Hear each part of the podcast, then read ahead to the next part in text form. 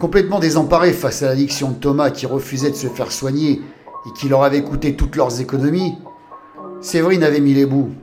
Le jour de son départ, elle avait envoyé un SMS à Thomas en lui disant Je n'en peux plus de cette vie, je pars quelque temps me reposer avec les enfants dans le Nord, avec Steven, le garçon que j'ai rencontré à la salle de sport où il travaille. Il a de la famille par là-bas. N'essaie pas de nous retrouver ou de m'appeler, cela ne ferait qu'empirer les choses. Tu reverras les enfants quand tu te seras fait soigner. Et c'était tout. De nouvelles depuis. Thomas avait essayé d'envoyer quelques messages, mais jamais de réponse. Thomas a encore pleurniché sur son sort un bon moment, et Moulinet a bien cru que Ravinsky allait gifler et lui avec, pour avoir ramené un client rincé comme un verre de bière au bureau. Parce que l'argent soi-disant planqué chez l'écureuil avec lequel il devait les payer avait depuis longtemps été englouti dans des paris, et l'écureuil avait l'estomac vide et crevait la dalle. Maintenant, on n'a plus le choix, Pestarvinsky, il faut qu'on les retrouve, car les choses ne collent pas et ça sent pas bon cette histoire. Elle avait raison. Déjà, il n'y avait aucun Steven qui bossait ou avait bossé à la salle de sport. Ensuite, Séverine avait quitté son taf en plein service et récupéré ses gosses à l'école en pleine journée. De plus, son téléphone avait été localisé dans l'Isère et pas dans le Nord et n'émettait plus depuis. Ravinsky avait raison, ça puait vraiment. Ils ont viré Thomas et ont rendu une petite visite aux parents de Séverine pour en savoir un peu plus sur elle et ses habitudes.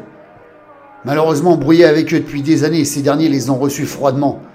Ils leur ont fait comprendre que ce n'était plus leur problème, qu'ils avaient donné assez d'argent pour éponger les dettes de Thomas qui leur avait coûté leur pavillon de banlieue, et qu'ils ne voulaient plus jamais entendre parler d'eux. Quelle tristesse. Alors plus le choix, direction Bourgoin-Jallieu, dans la zone de l'antenne relais où avait été localisé pour la dernière fois le téléphone de Séverine.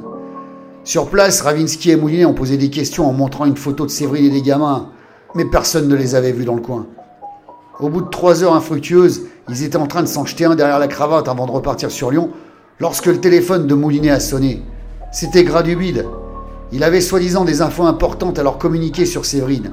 Seulement cette fois, il voulait 100 balles, le con. 50 pour lui, 50 pour son informateur. Ravinsky a arraché le téléphone des mains de Moulinet pour lui dire qu'il avait intérêt à ce que ce soit du lourd, parce que sinon, elle allait lui faire bouffer les bifetons et son poing avec. Ils ont donc refait la route en sens inverse pour retourner voir Gradouble et son informateur tapeur de blé. Il avait intérêt à avoir des infos sérieuses s'il ne voulait pas se prendre une rafale de doigts dans son claque-merde.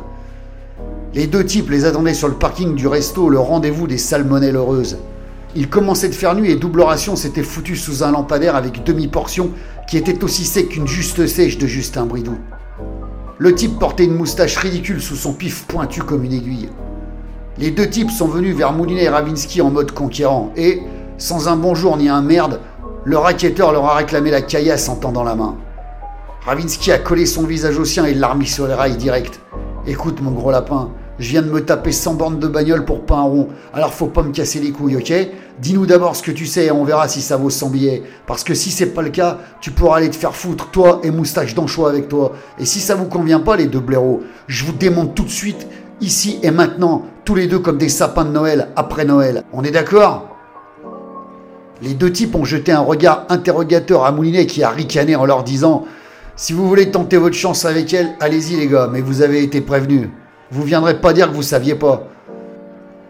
Les deux types ont regardé Ravinsky, Moulinet, encore Ravinsky qui serrait déjà les poings et se sont finalement dégonflés comme des bouées crevées à coups de surin.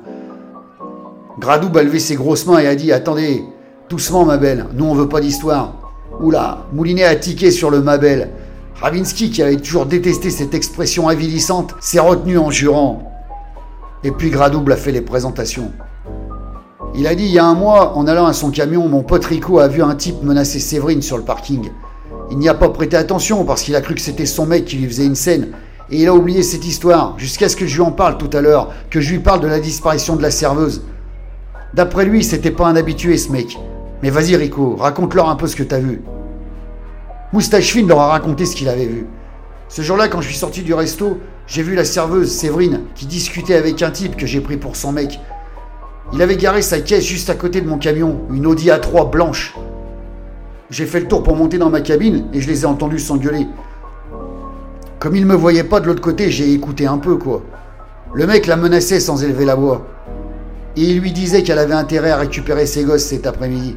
La serveuse pleurait et proposait de le payer pour qu'il les laisse tranquilles une bonne fois pour toutes et qu'il oublie cette histoire. Le type a ricané il a dit qu'il se contenterait pas des miettes, que tout était de la faute de Séverine et que la prochaine fois elle n'aurait qu'à fermer sa gueule. Ensuite, il lui a dit de ne pas être en retard au rendez-vous avec les gosses, sinon elle le regretterait toute sa vie parce qu'il savait exactement quel chemin les gamins prenaient pour rentrer chez eux. Après, il est monté dans sa bagnole et a démarré en trombe, laissant la serveuse en pleurs sur le parking.